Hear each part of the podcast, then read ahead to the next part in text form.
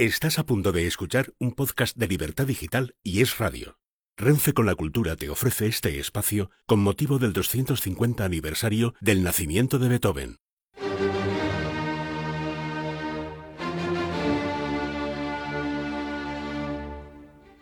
¿Qué tal? Bienvenidos al podcast de Andrés Amorós, noveno episodio dedicado al compositor alemán Ludwig van Beethoven. ¿Qué tal, Andrés? Eh, pues muy bien, ya estamos llegando casi cerca del final de este. ¿Llegamos a la cima o llegamos al suelo? No, a la cima, absolutamente, claro. Es que.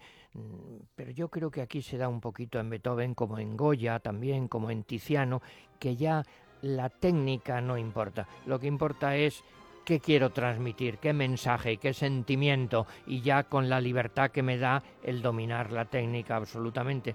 Mira, en este programa, el penúltimo, yo lo llamo, es una tontería para que nos hagamos idea, la cumbre final.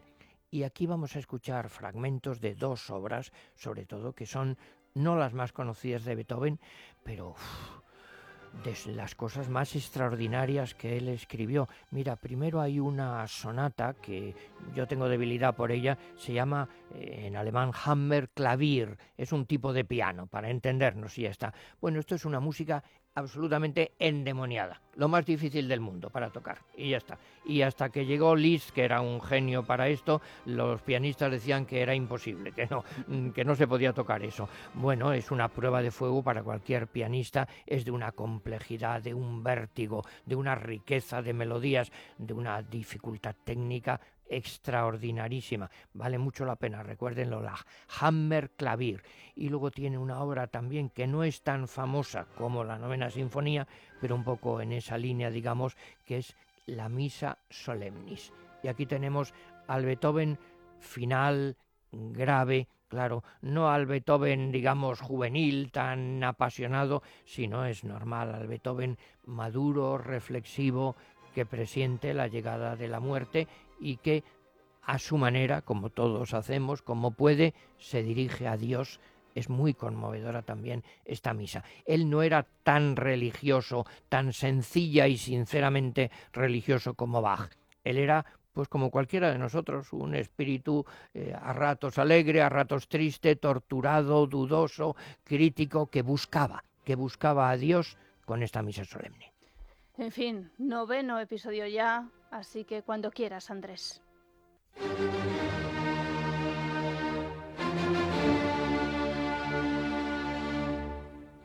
Eh, seguimos con Beethoven, estamos llegando ya eh, casi al final. Esto sería la novena hora, el equivalente al noveno programa dedicado a Beethoven conmemorando el 250 aniversario. Y al final ya em, vamos a hacer algo que no es estrictamente, en fin, un género musical distinto. Yo lo he reunido aquí algunas obras y lo llamo, perdónense que es una cursilería, lo siento, la cumbre final. Vamos a agrupar algunas obras que son de la etapa final de su biografía y de su creación y que son un poco pues eh, pues eso eh, la etapa final en la cual él ya está superando digamos, lo habitual en su tiempo, superando el romanticismo, abriéndose absolutamente algo que nos suena pues mucho más contemporáneo. Empezamos con una obra eh, que tiene un nombre en, en alemán un poquito complicado, es una sonata de piano, la sonata Hammer Klavier, Hammer Clavier ¿Qué quiere decir esto? Pues eh, una eh, Hammerklavier era un tipo de piano especial, sencillamente, una gran sonata lo llama para piano de martillos, se decía en la época. Es una de las últimas y de las más largas y miren la ventaja que tiene el, o el inconveniente el que hable de esto alguien tan ignorante como yo es que no entro en sutilezas grandes, les digo simplemente una de las obras más difíciles de toda la historia de la música para piano, una obra absolutamente revolucionaria y deslumbrante. Vamos a escuchar primero el tiempo alegro. Es un, un tema que lo había pensado en principio, fíjense, para un coro a cuatro voces y que era algo heroico y triunfal y que luego se convierte en algo de una complejidad absolutamente revolucionaria y extraordinaria. Esta obra ha sido la piedra de toque, el examen, digamos, de los más grandes eh, pianistas de la historia, de Richter, eh, de Barenboim, de Kempf, de Brendel, decía Emil Gilels, el ruso, que es un verdadero caballo de batalla. Bueno, he elegido una versión de un pianista italiano actual que a mí me parece que es, mm, bueno, iba a decir la perfección, pues algo cercano a eso, muy, muy cerebral, implacable como una máquina y a la vez con un sentimiento maravilloso. Me refiero a Maurizio Polini. Escuchamos, para comenzar, luego iremos otro tiempo, de la sonata Hammer Clavier, el tiempo primero, alegro, diez minutos.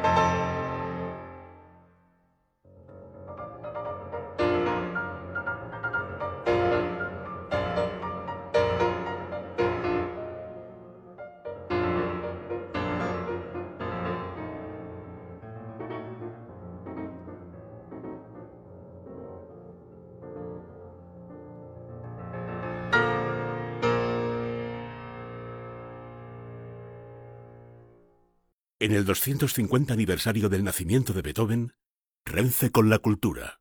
Hemos escuchado el tiempo primero alegro de la sonata Hammer Clavier, número 29, opus 106. Bueno, les decía que esta es una sonata pues ya muy tardía, la escribe en 1818 casi con 50 años y cuando está sordo total. Y imagínense, comentaba ahora con José Ramón, como es natural a todos, nos sorprende cómo un sordo total puede componer algo tan extraordinario, pues una cabeza fuera de lo común que tenía la música dentro de sí. Hammer Clavier, les decía el título, escrita para un piano moderno de cuerdas percutidas, se lo agradece a un inglés, Broadworth, que se lo ha regalado. Durante mucho tiempo se dijo que esta obra era sencillamente intocable que era imposible de tocar. Eh, es la más respetada por los pianistas de todos los tiempos. Dicen también que es muy admirada por el público, pero de las menos queridas por los pianistas, porque es endemoniada para tocarla. La dedicó al archiduque, el mismo del trío El Archiduque, y parece ser que, según cuentan, Beethoven cuando acabó de componerla dijo, ya sé componer. Fíjense qué frase terrible y esta obra no dará problema a los pianistas cuando la toquen dentro de 50 años. Fue Liszt, el gran virtuoso, uno de los primeros que triunfó con ella. En el cuarto tiempo, pues retoma una forma muy, muy solemne, con unas fugas muy, muy impresionantes, un virtuosismo terrible, pero también se para un poco a mitad para lograr una fuga final creciente, partiendo de lo muy suave, que al final estalla, bueno, simplemente parece superar todos los límites del instrumento, del piano y todos los límites del romanticismo, por la hondura y la complejidad. Lo escuchamos también a Maurizio Polini, el cuarto tiempo de la sonata Hammer Clavier, largo, alegro y fuga. Son doce minutos.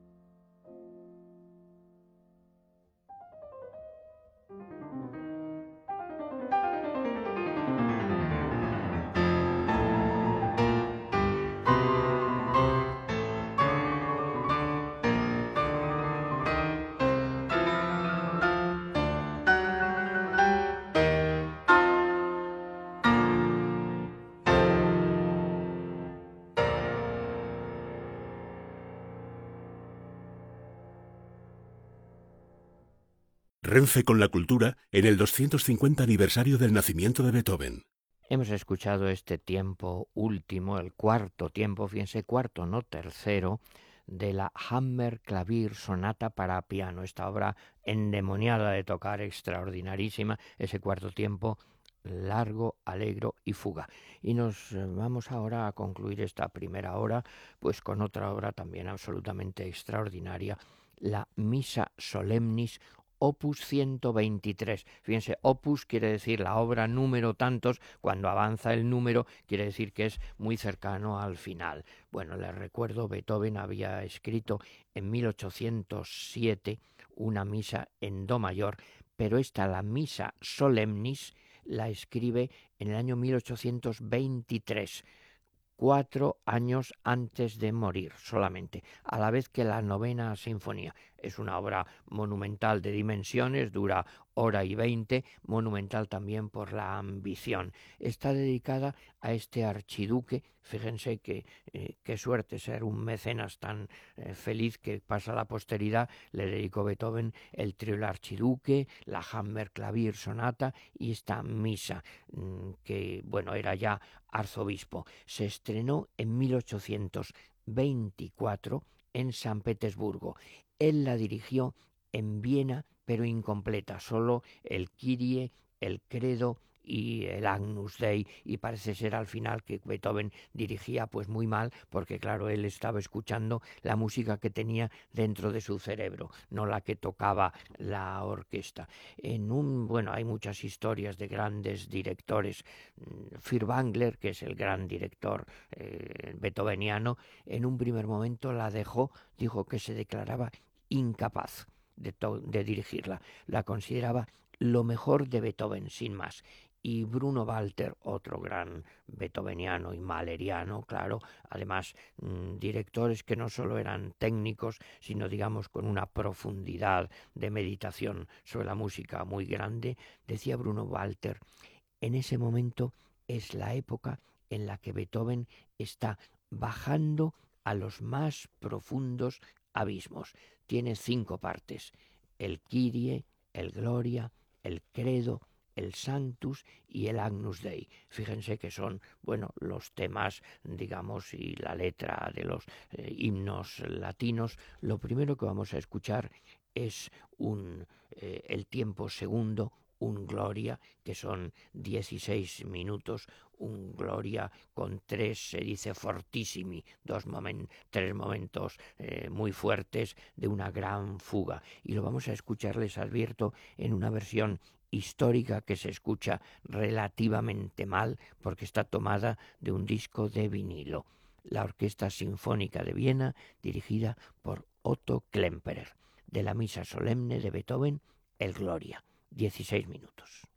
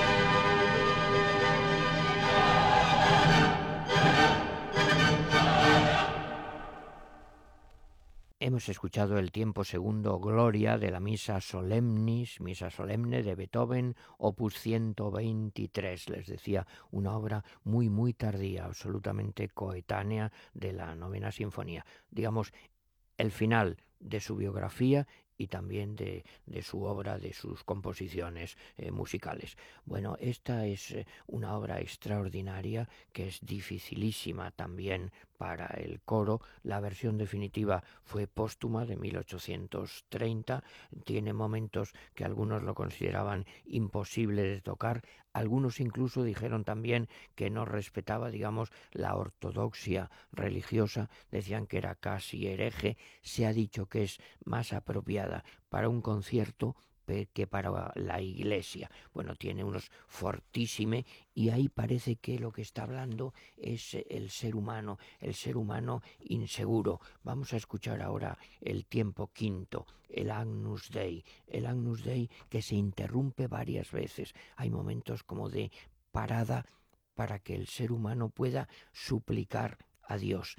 Miserere, apiádate de mí se decía en la partitura que se debe cambiar, que se debe cantar nerviosamente. Aquí más allá de la técnica y más allá de la melodía, lo que hay es un mensaje de absoluta humanidad.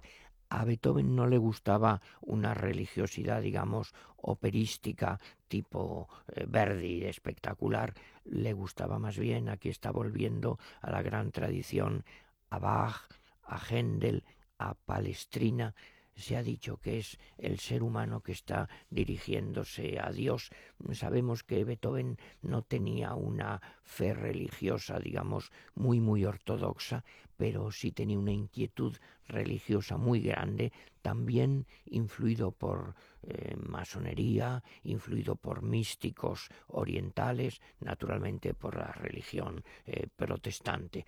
Decía Bruno Walter, el gran director, que el mensaje de esta obra es muy sencillo. Dios es amor, pero el mundo es cruel y está lleno de dolor.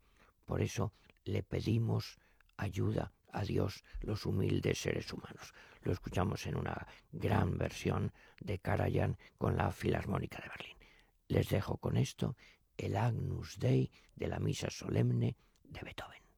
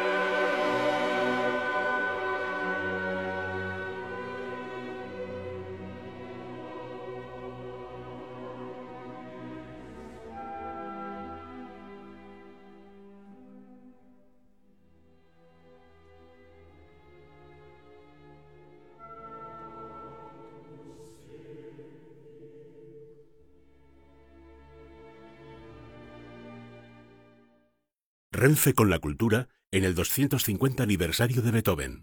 Casi 80 años recorriendo este país, acercando personas, transportando mercancías, uniendo vidas y destinos. Vivimos momentos difíciles, pero siempre hay luz al final del túnel. Juntos recorreremos este camino.